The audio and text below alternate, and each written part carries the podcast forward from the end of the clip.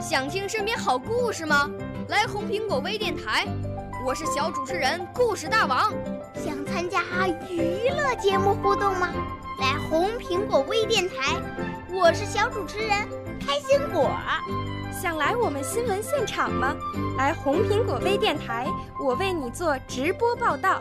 想有个机会脱口秀吗？来红苹果微电台，我带你在精彩栏目中互动开讲。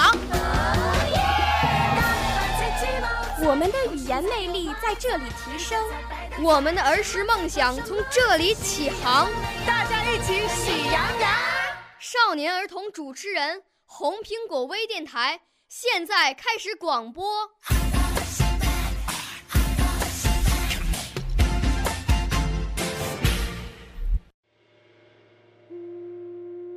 亲爱的，大朋友、小朋友，你们好，欢迎收听北京人民广播电台红苹果微电台《静好说佳节》。我是来自湖南省浏阳市人民路小学的小主播耿静好。今天静好要解说的传统佳节是中元节。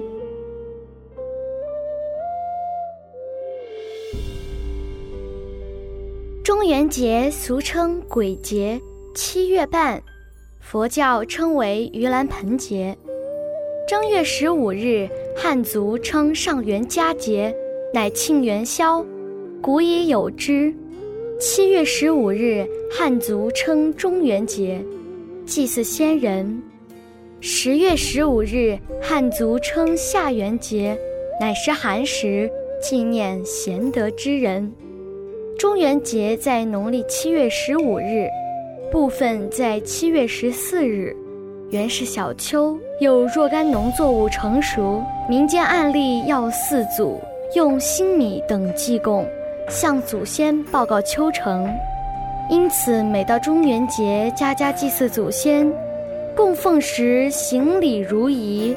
七月十五上坟扫墓，祭拜祖先。汉时，道教定下三会五腊日，其中七月七日为道德腊。又是中会及固定的道明、道治所接受考教的日子。七月的这一祭祖日期，后来随着道教将中原地官的生日和相应祭祀日期定于七月十五日，而固定于这一天。传说该日地府会放出全部鬼魂，民间普遍进行祭祀鬼魂的活动，是中国民间最大的祭祀节日之一。在二十世纪二十至四十年代，中元节远比七夕、清明热闹。人们传承着以家为单位的祭祖习俗，祭祖先、建石时的古老习俗，直至民国时期，仍然是乡村中元节俗的首要内容。抗战胜利后，各寺庙还增加祈请佛力，普渡抗战阵亡将士的英灵。二十世纪五十年代，中元节依然很热闹，但后被认为是宣扬封建迷信，逐渐边缘化。传统中元节都是商办关注的，可到二十世纪五十年代末，大部分的商已被改造，无力承办，又无关注，自然销声匿迹。六十年代中期，北海公园还举办了最后一次中元节。琼海中到处是茄子做成的河灯，非常壮观。文革时期，除了清明节，所有的传统节日都被取缔，中元节也没能幸免。随着改革开放的脚步，传统节日逐步回归，但是中元节却被冷落了。二零一零年五月一十八日，中国文化部公布了第三批。国家级非物质文化遗产名录推荐项目名单，香港特别行政区申报的中元节入选，列入民俗类别的非物质文化遗产。中元节在国内有很多习俗，比如河北有携带水果、肉脯、酒、储钱等前往祖先墓地祭扫；山西有的地方读书人会在此日祭魁星。河南在中元节放风筝，山东省独陵县称中元节为掐嘴节，家家吃粗茶淡饭。陕西省临潼县七月十五日烧纸祭麻姑。江苏省放河灯时会在船尾点缀红红绿绿的纸灯，称为渡姑。四川省俗以中元祭祖。烧符纸。浙江省嘉善县以中元节下雨为水稻丰收之兆。江西省吉安人中元节焚纸。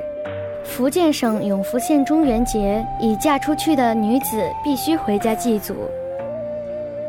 广西省桂林地区的人们多以七月十四日为鬼节，整个节日应该是以七月七日开始。到七月十四日晚上，其过程就是迎接祖先和送祖先、追祭祖先的过程。而我们湖南浏阳，在中元节时会在河边或空旷的地方烧包，就是把象征阴间流通的货币用特定的纸包成包封，上面写着逝去祖先的称谓和姓名，奉送者的姓名及年月日期。点好香烛，焚烧给过世的亲人。当年七月十五前过世的，是烧新包；而过世很久的，是烧老包。中国香港大多举办潮州的盂兰盛会，亦有地方举办中原建教。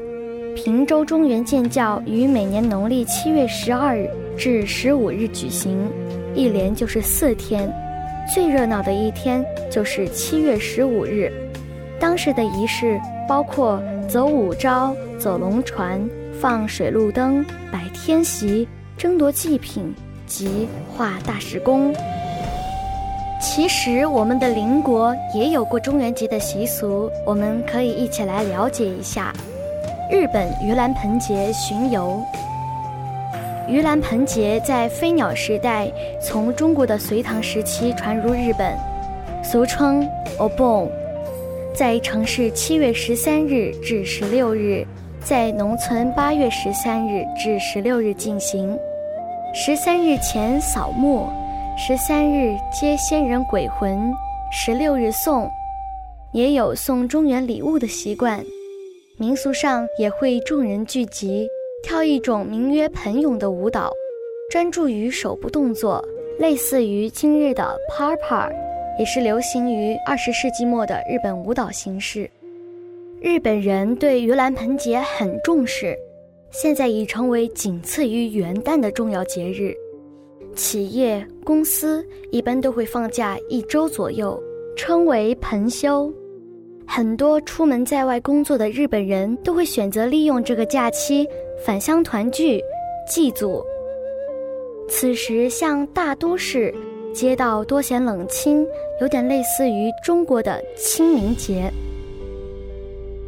朝鲜半岛的中元节又称百中节、百众节、亡魂节等等，是朝鲜的一个传统节日，来自于中国的道教中元节和佛教盂兰盆节。然后发展出朝鲜族的特色，相对于中国、日本的中元节较着重于祭祖及普渡，朝鲜的中元节则保留较多的秋季农夫庆丰收的原意，祭祖、祀亡魂等仪式则其次。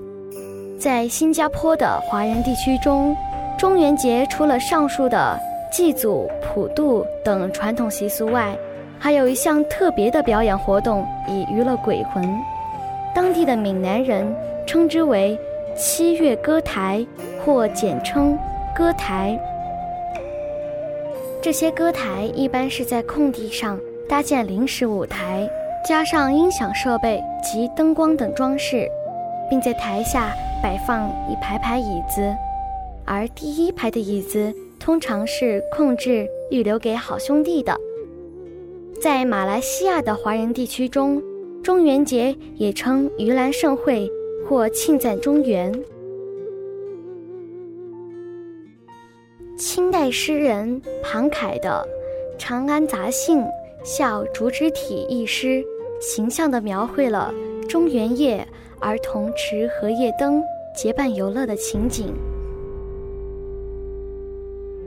万树凉生霜气清，中原月上九衢明。小儿竞把清荷叶，万点银花散火城。静好的家乡浏阳还流传着这样一条名谚：“七月半归农村，杨牛伢子多听劝。”意思是说，农历七月中旬，气温已渐渐下降，秋天早晚的气温更低。牧童多是贫困农家的孩子，穿着单薄为平常之事。寒气袭人之时，就躲在田坎下避风了。农历七月属阴月，中元节烧钱纸时，阴曹地府的亡灵们都会出来接礼。鬼乱窜是形容亡灵随处可遇之意。从这条谚语来看。中元节也是界定气候冷暖的时候。中元节虽然是俗称的鬼节，不大适宜我们孩子来解读，但静好觉得我们能从全国各地以及邻国的节日文化中，感受人们对离世先人的思念之情，期望他们在不同的空间仍能和大家过上一样幸福的生活。中元节。其实也是个充满思念的节日。静好想说的是，随着我们生活的推进，已经有些传统节日逐渐淡出我们的视线。我们可以用另一种方式记住这些节日。大家可以和静好一起来解读节日背后的历史和故事。好了，今天的节目就到这儿。更多精彩，请锁定北京人民广播电台红苹果微电台。我是静好，我们下期再会。